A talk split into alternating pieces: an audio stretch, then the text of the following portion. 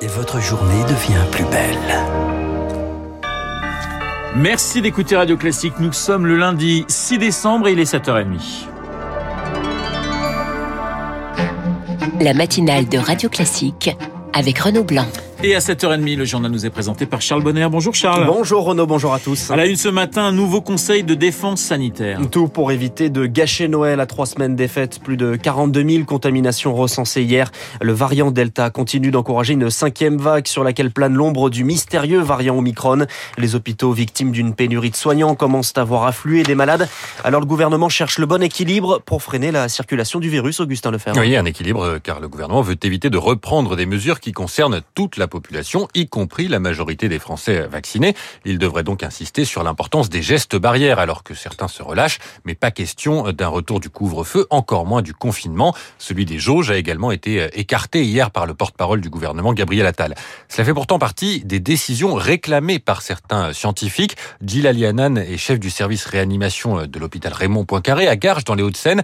Tous les lits y sont occupés. Il demande donc deux mesures le port du masque doit revenir obligatoire dans tous les endroits où l'on ne peut pas garantir une distance entre les personnes. Et je pense que ce qui reste à faire, c'est de rétablir les jauges dans les endroits comme dans les restaurants. Eh bien, s'il n'y a pas de distanciation physique entre les personnes, on sait qu'il y a un risque accru de contamination. Il y a un risque accru de contamination également dans les transports. Et donc, il faut, là encore, laisser systématiquement un siège sur deux libre entre deux personnes. Le gouvernement compte également continuer à miser sur la vaccination alors que la dose de rappel a déjà été reçue par 10 millions de Français. C'est désormais la question de la vaccination des enfants qui est sur la table. Le calendrier va être précisé. Elle pourrait être ouverte pour les 5-11 ans à risque. Pour les autres, elle pourrait commencer au début du mois prochain si la Haute Autorité de Santé donne son feu vert.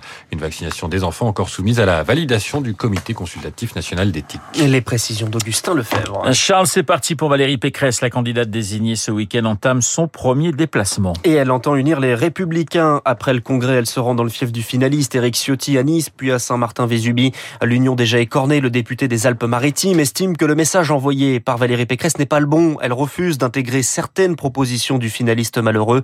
Sur l'immigration, l'identité, la sécurité, Valérie Pécresse va donc devoir muscler son discours pour éviter une érosion des voix vers l'extrême droite, selon le politologue Jean Petot avec euh, le fait qu'Éric Ciotti n'ait pas été désigné, il peut chercher à coaguler ses soutiens et euh, mettre Valérie Pécresse sous pression en exigeant en quelque sorte qu'elle reprenne un certain nombre des items qu'il a pu défendre. Bon, si Valérie Pécresse résiste en quelque sorte à cette pression, eh bien le risque, c'est qu'une partie de l'électorat euh, connaisse un, un processus hémorragique et rejoigne RN ou Zemmour. Éric Zemmour, justement, la campagne est désormais vraiment lancée. Oubliez l'écrivain, découvrez le politique. Premier meeting hier à Villepinte, un discours pour clamer le retour de la France.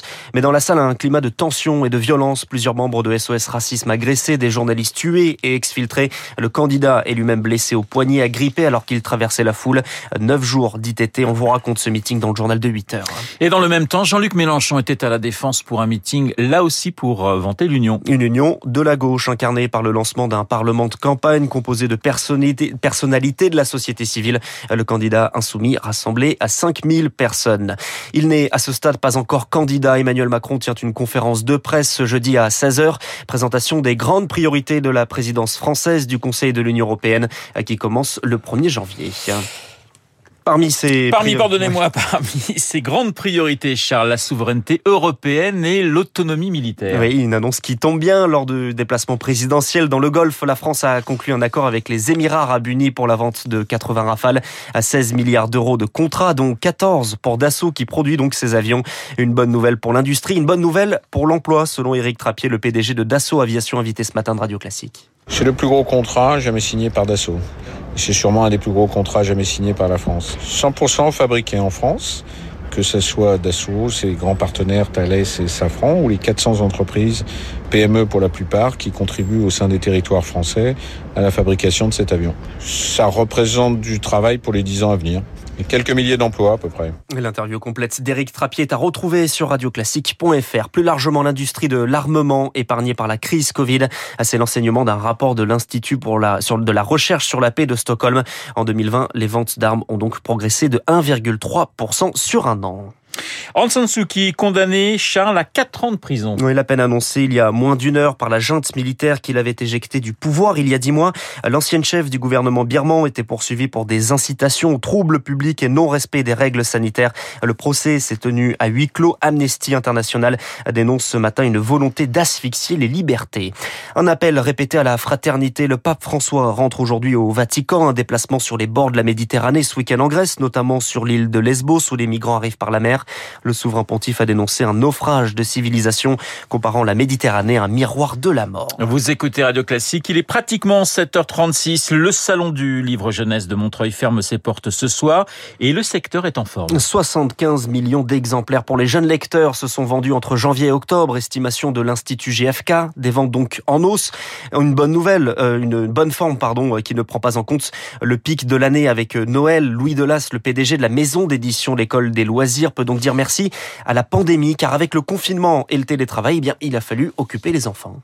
On est à plus 30% par rapport à il y a deux ans et plus 20% par rapport à l'année dernière, ce qui est quand même euh, remarquable. C'est vrai que ça a été accéléré avec la pandémie parce que le fait que le temps familial partagé soit plus important, que les enfants soient plus présents à la maison, ça a revalorisé euh, la valeur du livre dans le foyer. Et s'il y a une dimension patrimoniale, d'ailleurs, dans toutes les crises, on voit que la valeur du livre euh, est importante. Et les parents, du fait du temps partagé familial plus important, ont pris conscience aussi des dégâts de l'omniprésence des écrans dans les mains de leurs enfants. Louis de s'interroger par Émilie Vallès. Et puis on termine avec euh, du foot et la Ligue 1. Bordeaux toujours en peine. Match nul hier soir contre l'Olympique lyonnais. 2-2 à la défense des Girondins qui reste donc la plus poreuse du championnat.